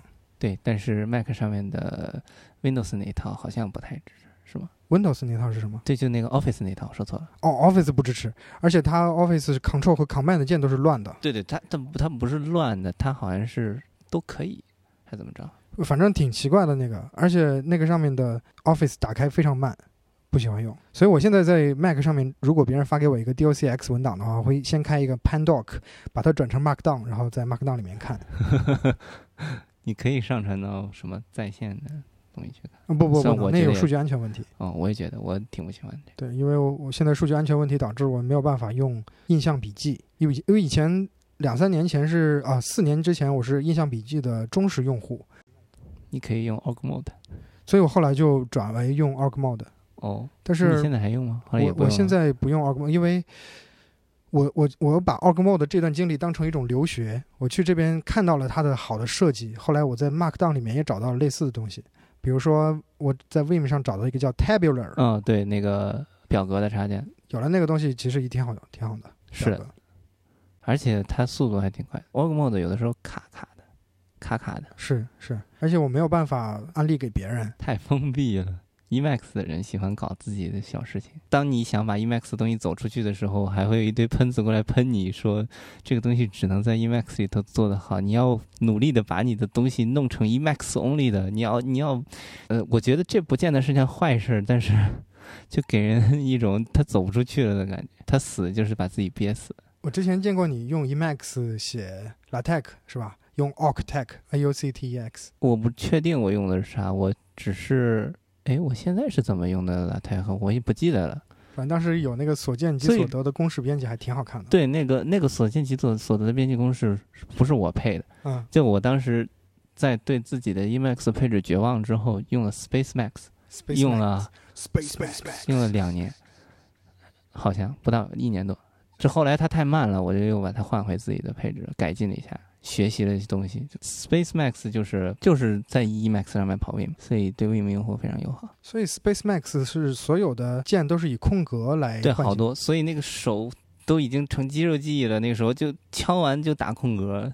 我因为我很喜欢保存，就这是 Emacs 很讨厌的地方。就现在很多文编辑器都会说我绝对不丢数据什么之类的，然后但是那个因为有丢数据的习惯，我比如说我打 Word 就会疯狂按 Ctrl S，然后我打 SpaceMax 就空格 FF 空格 FF，然后后来用 Vim 的时候我就开始空格 FF，然后就打到那个 打到那个里面去，然后再用别的。现在我变成空格空格了，所以我经常会在别的地方敲空格空格。所以空格是要按住不放，还是空格空格，就就是空格空格？是对，因为你的大拇哥本来没什么事儿干，你那天还说来着嘛，你总有一个大拇哥是闲着的。对我的确有一个大拇哥是在浪费的。对，你可以，你要如果摁两下空格的话，就可以左右手。空格哎，我刚突然想到一个点子啊，就是如果我们把一台电脑的键盘上的磨损的状况拍一张图，实际上是这个人的个人的 fingerprint。呃我再插一句，刚才一定会有 Emacs 用户喷我。Emacs 肯定会有那种什么定时保存啊，或者说绝对不丢的东西。我觉得如果有别的人有 Emacs 没有，我觉得这是不太可能。所以 Emacs 可能是有这个功能，我没有发现。我是一个非常垃圾的 Emacs 用户，请 Emacs 用户轻喷我。好，你要不要开一个新的邮箱叫 pen at 什么什么点 me，然后直接把它丢到垃圾箱里是吧？可以的，直接有一个自动回信的邮件。呃，就是你他妈才是傻逼好吗？嗯，呃，你回到刚才话题，你刚才说啥？我看你现在基本上也是用 Emacs 用 Arg Mode 当记事本来用。我觉得我只是把扩展名从 txt 换成了 org，我是个 org mode 用户的垃圾用户。我看你的博客放到 GitHub 上也是一个 Arg 呃那 Mode 并不是博客，那是 wiki 嘛？啊，你的 Wiki 对我随便记的，那就是它几乎没有用到 org mode 的功能。我已经我我本身很懒散的，所以我用到了啥？我用到它代码段用的比较多，我很少用其他功能。它就是一个 text，所以其实我是是曾经认真考虑过直径 text，但它表格对齐太爽了。虽然我从来不写表格，但万一到哪天我一用的时候它能对齐，而我在大佬的推荐下用了那个中文等宽字体的间距是什么？一个字是英文的两倍，然后三八号在 Emacs 里头配一下。虽然 Emacs 好像配的不是很舒服的，但是但是直接就能用，然后就对齐了，这什么东西都能对齐，我上次放弃 Emacs 的原因就是这个表格，就是表格对不起吧？对表格有中文的话就对不起。对你，你得把字体换掉，或者打表，就是你对你的字体做一个定制的打表。但我觉得我没那么闲，我有那些时间都打游戏去了。Emacs 里面也有一个包管理器叫 Melpa，是吧？那是它的一个 repo，一个 repo，对对，它的包管理器好像叫 EL，呃，不对，Alpa，它的包管理器是不是叫 package 什么玩意儿？我因为 Alpa 是 Alpa 是哦，可能是 Alpa，可能是 Alpa，哦，我不知道。Melpa 是另外一种，两个垃圾 Emacs 用户在这里亵渎 Emacs 这这是标签。两个垃圾 Emacs 用户。我应该之前有贴过那个分享，就是有个很著名的 Emacs 中文用户叫李莎，我不知道有多少人听说过，然后可能只是对我有点著名吧。就他对于现在的那个 Language Server Protocol 那一套，就微软搞的跨编辑器的代码分析和补全的那一套东西，做过一个评价。就这个东西是在 Emacs 社区掀起了一些波澜的，也不是很大吧，也但也不是很小。就是说，大家在讨论为什么我们要去或者不要去支持 LSP，就 Language Server Protocol，以以微软搞的那个独立于编辑器的代码分析、语法高亮什么这都可以做，就相当于他来帮你做词法分析，然后给你打标记，然后你一拿到这些结果，在编辑器里面去，你就相当于只上色就可以了，就相当于把你的编辑器变傻了。我觉得这件事情其实从我的角度，我个人觉得是挺好的一件事情，但是确实很重。然后你你你你的编辑器不再能帮你把所有的事情都做了，这对 Emacs 用户来说可能是个很大的打击。对我竟然需要装一个不用 Emacs 就写的，你在 Emacs 里面用 grep 都会有一些 Emacs 用户在抱怨，你为什么用了一个非 Emacs 自带的东西，我竟然还需要 grep 来 grep 你这个东西，你为什么不用 Elisp 写的 grep 再来 grep 它？所以有个段子说，那个有一个人在悬崖旁边。要掉下去了，然后有个人过来路过就救他。你说，哎，你是谁？你说，我说我是 Emacs 用户。哎，我也是 Emacs 用户。哎，你是 Emacs 哪个版本的用户？是 Emacs 十八点几？我也是 Emacs 十八点，最喜欢它。然后你是那个哪个插件哪个插件的用户？哎，我也是这个用户。然后你是这个插件的哪个版本的哪个操作习惯的那个配置？而是哎，我是这个配置。哦，异端去死吧！一脚把它踢下去了。真的假的？啊，我我现在杜撰的啊。但是这是一个 pattern。然后李莎，我平时不是特别喜欢她的很多比较激进的观点。她这，但是他这次也是向着，就是说，我，就是说，呃，就希望 EMAX 能够自己做得更好这个点，而不是说我们应该拥抱这个 LSP 这种外部的东西来去讲的。但他讲的很好，他就说，这个我们大家把很多功夫用在了这个把 EMAX 和外部的其他工具连接起来的。这件事情是有原因的，原因不是因为我们 EMAX 可以做，然后我们不去做，而是因为 Emacs 现在做的太烂了，Emacs 的性能很差，现在还很差，别的语言都做得很好，Elips 的什么字符串处理没有自己的包哦，当然这不是性能问题，还有好多其他的事情导致 Emacs 呃不是很好去优化。这是他说的，不是我说的。呃，当然我如果说错了，你可以来打我，但是如果他说错了，你去打他。我反正我很讨厌 Emacs 慢这一点，然后会有很多人说你肯定是因为 Emacs 的这个配置没有好好优化，你没有这个那个没这个那个，我优化了，你可以去看我的 Emacs 配置。如果我哪点没优化，可以给我开一星。说起来，Emacs 配置，上上周我们去听了 Deepin 的深度 Linux 发布会。我记得深度 Linux 的核心开发者之一是一个非常非常狂热的 Emacs 用户。他曾经说，所有人的 Emacs 配置都不如我的，所以他在深度可以去看他的，他能不能把他 Emacs 配置推出来？你直接装深度 Emacs 可能就会比较好用。我去。就但是那个人是非常狂热的 Emacs 我知道，那他不会带一些深度的包依赖进来吗？虽然我也不是很介意。应该我觉得深深度还是很靠谱的。那现在看起来，你说的对，我在用深度定制的很多 Wine 的 package，呃，那有道理吧？可以去参考一下。确实，他们有一些优化，就比如说那个 GC 的 threshold 要调的大一点或者小一点之类的，我不是很能接受。我不知道我为什么要调这个事儿。嗯，调大了的话，我可能电脑会其他东西会变得慢吧，什么之类的，我不知道啊，可能不会变得太多，所以就没调。Anyway，总之，嗯，他作为就李莎作为一个这个对 Emacs 很很重视的人，呃，他很喜欢 Emacs，他他分析事情到最后会说，你看 Emacs 现在有很多需要改进的地方，如果我们 Emacs 做的足够好，我们就不会需要 LSP。虽然最后一点我也不是很能够认同，但是。他他指出了很多问题，我觉得这观点挺好的。就我挺喜欢一个狂热的人，冷静的看自己狂热的喜欢的东西，然后能指出他的不足。我觉得这挺厉害的。说起来，这个观点以前听 XIAQ 说过，说我们大家之所以能够聚到一起，是因为大家都觉得自己喜欢的东西不太好用。以上就是我们两个，我作为一个短暂的 Emacs 垃圾用户和一个自称是 Emacs 的。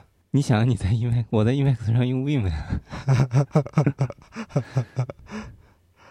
的对于 Emacs 的一些讨论，欢迎大家呃发送打 at 什么什么什么点 me 的邮件过来，反正会被邮件系统拒收。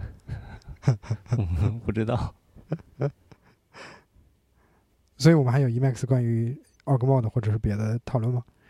有哦，有一个吧。就是你刚才说 o g Mode 好用，其实你之前说过 o g Mode 好用，是因为它可以有那个叫什么，叫 Bible 不是 Bible，Bible Bible 对，就那个 literal programming 吧，是那个。换的文学编程，以前是大家在注释在程序里面写一点点注释，它是在大段的注释中间写一点点程序，是完全反过来。哦，是吧？但其实这也是很科学的，因为你大部分的东西是需要要你要看懂程序在干什么，所以你大部分写文档中间来一点代码也挺科学的。嗯，就我自己的话，我很好奇，就为什么这事儿会跟文本格式绑定在一起啊？可能比较好解析。对，挺奇怪的，就是直观的想，肯定是因为 o g Mode 有一套文档格式嘛，然后你直接把代码段提出来。那说实话 o g Mode 也不是每个人都能接受嘛，就三号也许可以搞搞一些更通用的东西出来。我我不是我不知道，我作为一个这个这些优秀的 Emacs 工具的使用者，一直在喷 Emacs 这个 Emacs 呢，还挺不好意思的。我觉得 Emacs 里面有很多设计很值得学习，特别是 o g Mode。对，其实 o g Mode 跟 Emacs 本来可以没什么关系的，对吧？我可能理解的太浅了，但是我现在很生气，就是别的地方没有 Org Mode 那么好开箱即用的 Tab 键，还有 Shift 左右，这个我特别怀念。Tab 键其实说不定你可以在 Vim 里面用什么东西调出来，但我一直觉得 Vim 里面都要按好几个键，什么 Leader 杠什么的。嗯，对对对对，但是嗯，Tab 键，然后编辑模式下面也许可以重新 Map 一下，有可能，有可能，不是很确定能不能。我觉得用这种在 Emacs 上面跑跑 Vim 就跑 Evo 的人会面临一个很大的身份认知的问题，就是你跟 Vim 用户讨论的时候，你发现当他们说点 Vim 比较底下的东西，反正我也不会。然后你跟 Emacs 的人说，呃，那些 Emacs 插件什么之类，又平时又不怎么用，然后也不怎么写，所以你就是终极小白就是这样的，就是别人会说，你先说。你看你这个东西，你说哎呦 Emacs 久仰久仰，然后跟你聊了半天天，发现哎呀什么什么垃圾。就那个刚才说 o g m o d 很灵活，就是有有支持什么 literature program，literal programming，那个其实是因为它的文档不是以我自己理解是因为它文档格式可能已经有一些规范了。再补充一点，就是它文档格式规范虽然可能没有实现的那么规范。但它有一个 draft，就是那个 draft 可能和实现贴的挺不是特别近，但那个 draft 的设计挺好的。它那个 block 是可以自定义的，你可以定义任意格式的 block。然后，假如你能够实现的话，其实 org mode 是个非常灵活的文档格式。我用 org mode 还没有用到那种可以自定义 block，但我感觉那个 block 的确能做好多事儿。你可以写一段程序，然后让下一段 block 作为它的程序执行结果。那个那个是 Emacs，呃，那个是 Org Mode 自己的功能。那个我对，我我想错了。对你说的这个是 Org Mode 里面一套算就像当 Excel 还是什么？哦，不是是吧？我理解错了。我以前把它同样的功能，它是可以在表格里面做类似于 Excel 的那些。哦，对，我也见过那个，就是还可以求和，还可以表列去调换啊。对对对对，那个还挺复杂的。然后。结局还挺好的，我用的挺开心。我一直想找一个 Terminal 下面的 Excel 类似物。他们之前不是是你推荐的吗？之前不是有一个吗？我我觉得那个也不见得好用。我到现在没有找到特别好的这种类似于 Lotus 一二三。我不知道 Lotus 一二三是是不是在 Terminal 时代的东西，但是我很期望能够现在找到这个东西，是因为我打开 Excel 或者是。我这么说吧，我觉得 Excel 它的这个 spreadsheet 这种设计还是挺科学的。它首先是可以 spread 无限 spread，又是一张 sheet，你可以记很多东西，还有很多的这种分表。但是唯一的问题是我如果想要好好的用 Excel 的话，我需要一个十核或者十六核的电脑才能够瞬间把它打开，不然我每次打开 Excel 要等好半天，就心情很差。那你可以试试 Orgmod 的这个这个表格表格的功能。但这样的话，我就要重新装回 Emacs。对，这很蛋疼。是是的，可以试一下，可以试一下，可以试一下。而我而且我还要处理中文，有可能对不齐。对，苹果下面我没有成功装上那个字体。哦，对我上次就是因为这样这样。对我我不会用苹果，苹果太垃圾了。是的，我们这个音频还是用苹果上的软件剪的呢。那该喷还是喷，装不上字体。可能是因为我对苹果用户说，主要是你太垃圾。在结束之前，在最后一个话题就是机房，因为我之前也是在机房搬过一点机器啊，但我发现，你如果跟别人说你进机房这种事情，你就觉得很 low，像一个民工。然后你说我进了数据中心，一下一下就觉得非常高大上。进的是数据中心，一堆这个服务器集群。所谓的集群，其实就是一堆机器，是吧？哎，是吧？但但是人家不是想吹的是自己那套组织方式嘛，管理方式，那个软件上面跑的东西。一你进机房就是硬件，硬件人家说你班长，我不知道。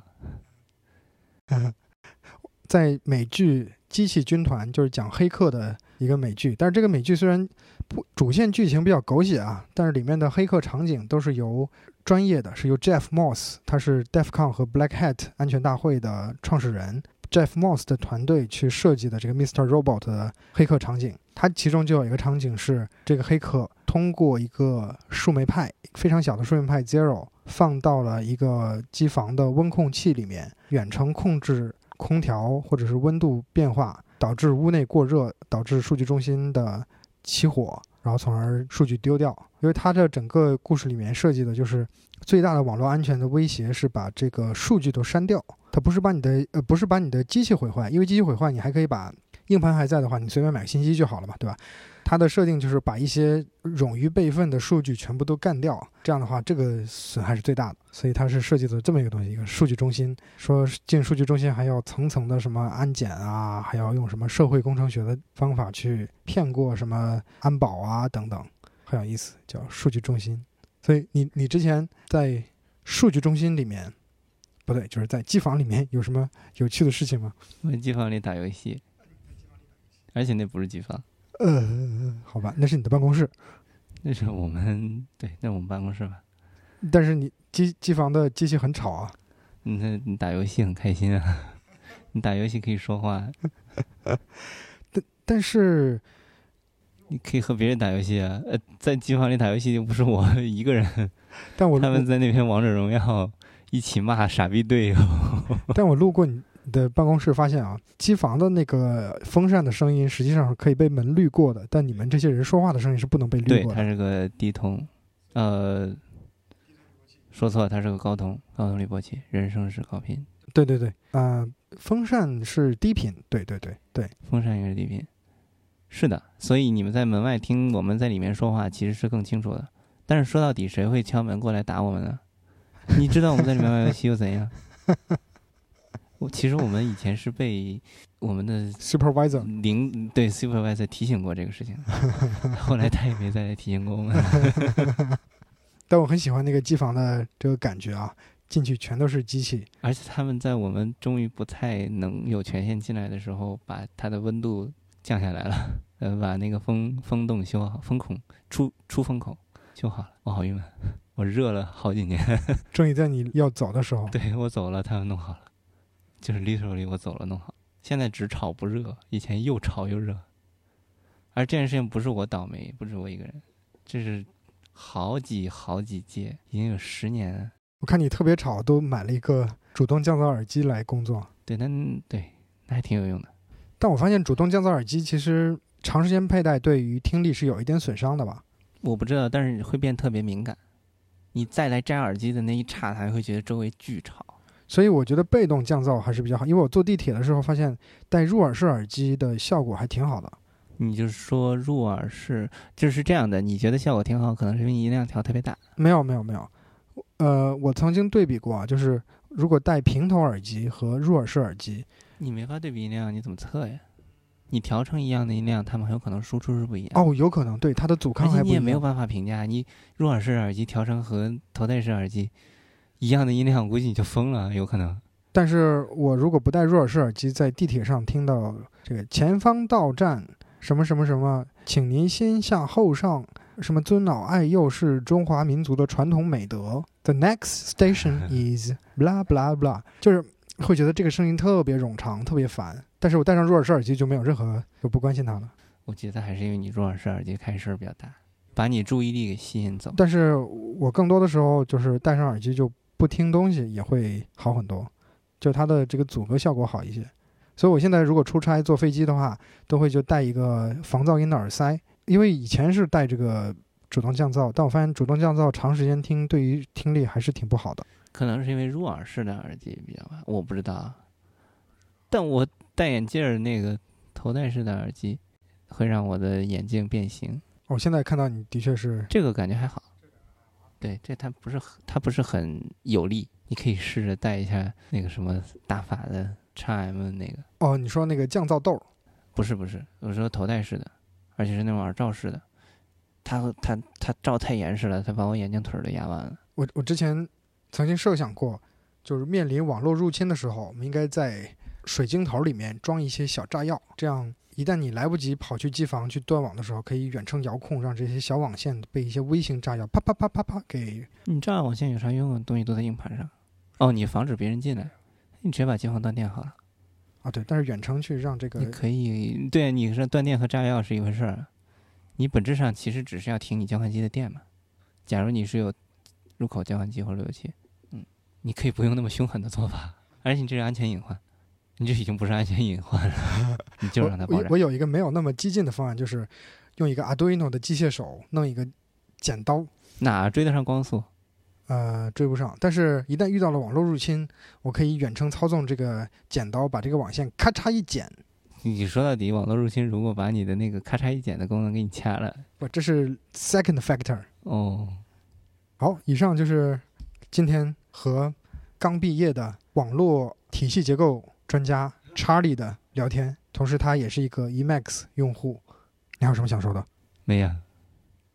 耶耶耶！耶！你现在在看什么动漫？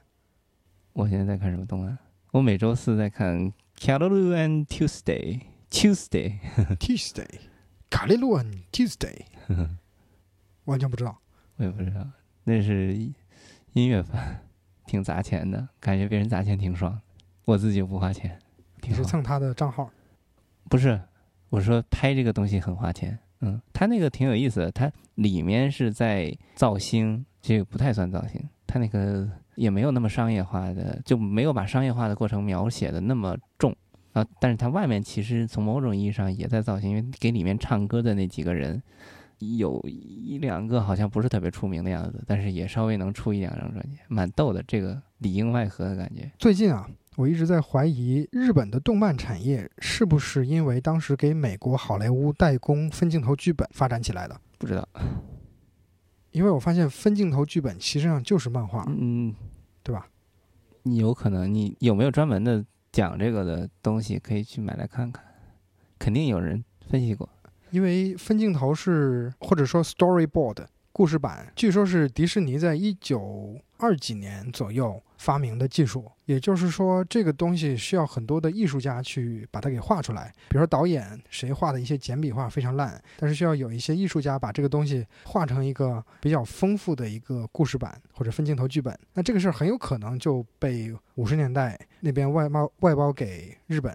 然后，因为以前看过一部动画叫《正义战士》，Man and Machine Power Extreme，呃，是以前中央六套放的一部动画片，但那个动画片就是外包给日本的，虽然是美国的一个动画片。三个海陆空的战士，他们都会从一个叫天平座的一个空间站给他远程输送一套武器，这套武器会装在他们的身上的作战服上，作战服像乐高一样有各种接插件，比如说空军就可以传一个头盔，Power Extreme。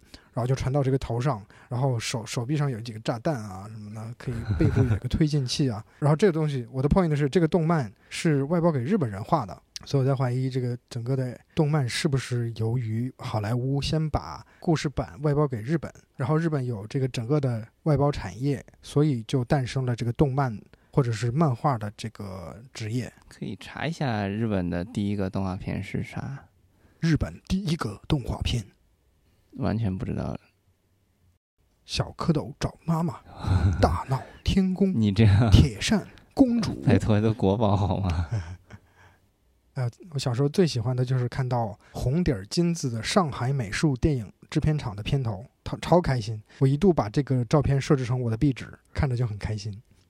这是一九一零年开始有日本动画片的雏形，然后说最早可以追溯的，确定是 verifiable films，我不知道是怎么翻译，它是一九一七年。你刚才说分镜是迪士尼什么时候的？一九二几年吧，或者一九一几哎那年。看来那看来是同步发展的两个事情。一九一七年日本人还没有被美国人投原子弹。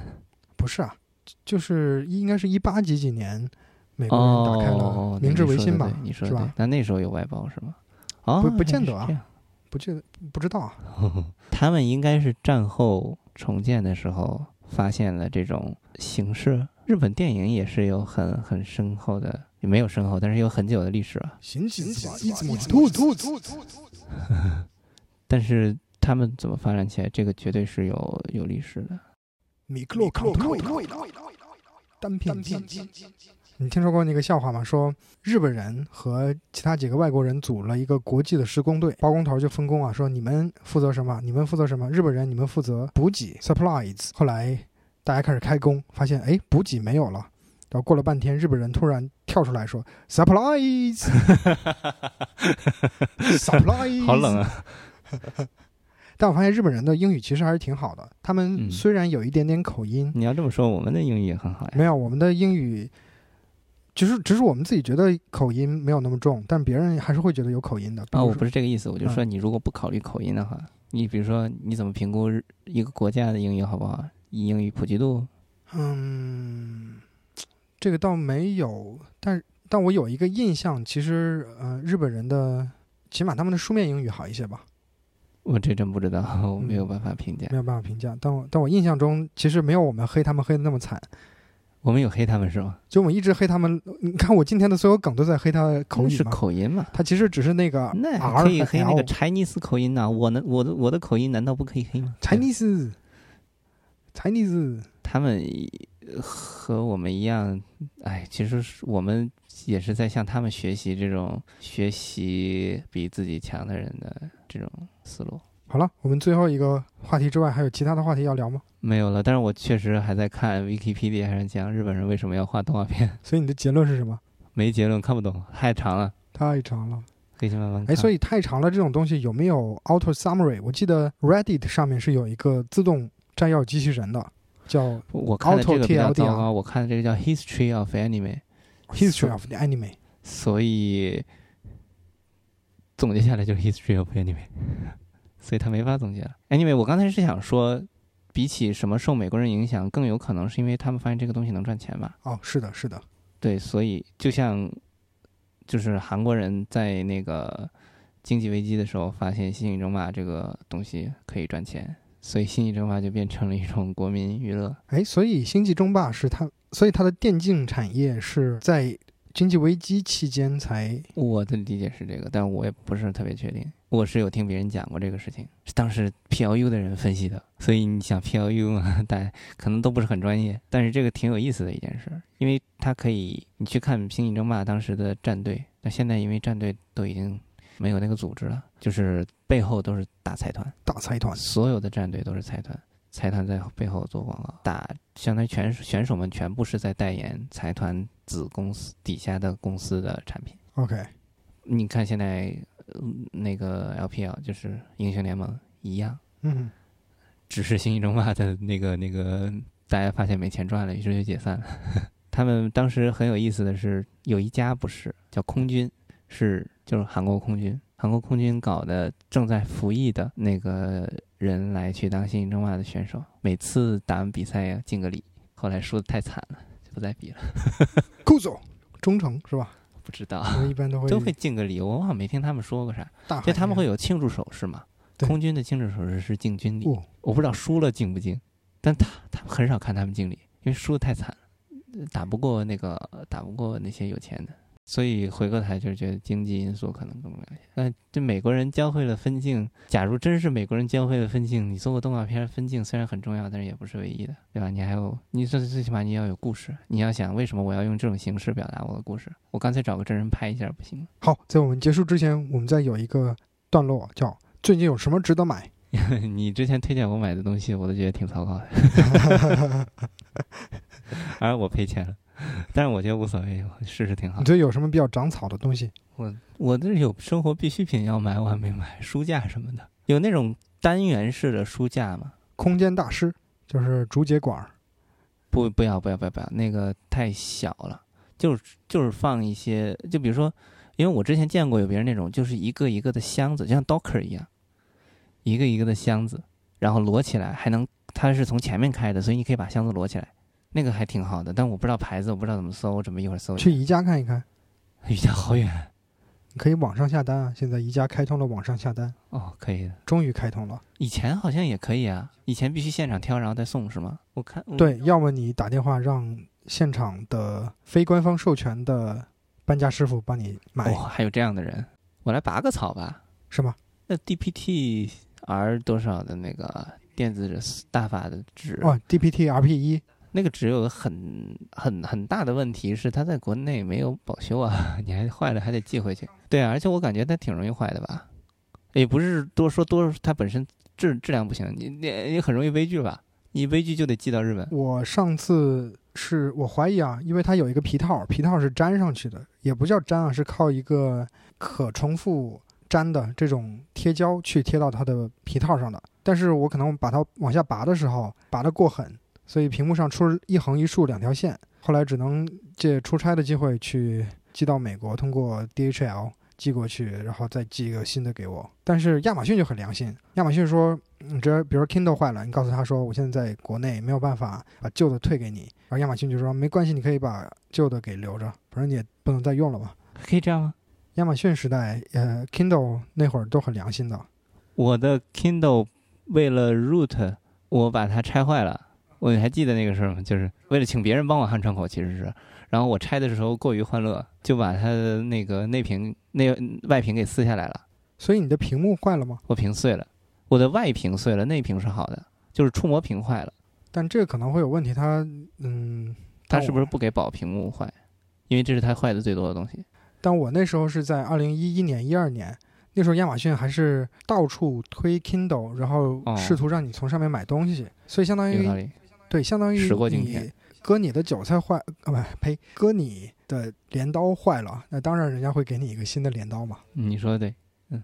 那我像我这种，我跟亚马逊说不好意思，我 root 你的时候给你热坏了，估计不会给修，所以到最后我花了好多钱，花了两百多块钱换了个屏幕。以前我们刷路由器、刷 OpenWRT 的时候，经常会把路由器变成砖嘛，所以京东比较良心的时候，我们就推砖，退砖，那现在肯定不让。刷坏了之后就退回去，说啊，我哪知道啊，你这个一来就不能用，我我根本就不知道什么 Linux kernel 哪个版本，也不知道 OpenWRT，也不知道 LEDE，更不知道怎么样用 TTL 线去刷，也不知道什么 U-boot bootloader，我也没有把它的编程器固件拿出来，反正它到我这儿就坏了，所以你你们帮我换一下吧，他说给换了。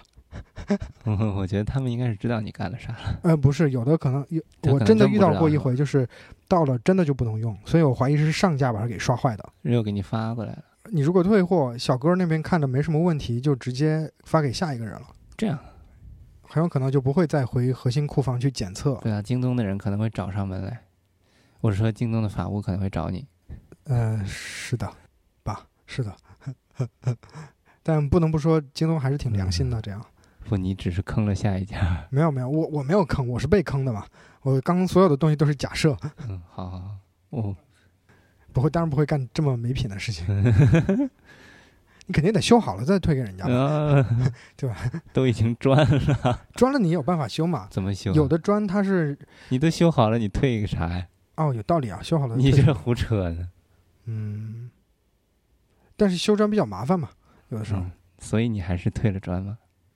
比如说 Netgear 的它的路由器是有一种刷不死模式，就是你开机按一下，比如说 Netgear 它的路由器就有一些刷不死的模式，你开机狂按 reset 按钮，它就会进进入一个带有 HTTP server 的一个 U-boot，而且它会把第一个网网络插座变成幺幺九二点幺六八点一点一，然后你可以以从一点二登上它，然后把新的固件传上去，它会帮你重新再刷好。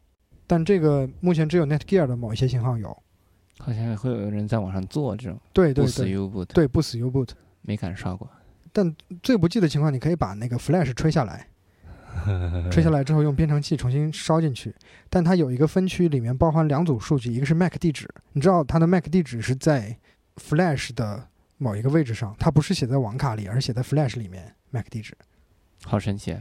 对，因为我以前一直以为是烧死在网卡的固件里面的，但发现 OpenWRT 或者或者 TP-Link 的一些固件，它是写在 Flash 的某一个位置上。嗯，如果你用编程器没有把那个地方改掉的话，你刷了两个一样的路由器，它就是 MAC 地址一模一样。好的，我们结束之前还有什么可以聊的？最近有什么新科技？一周科技要闻。嗯，不知道，没怎么看。你这就光忙着毕业了。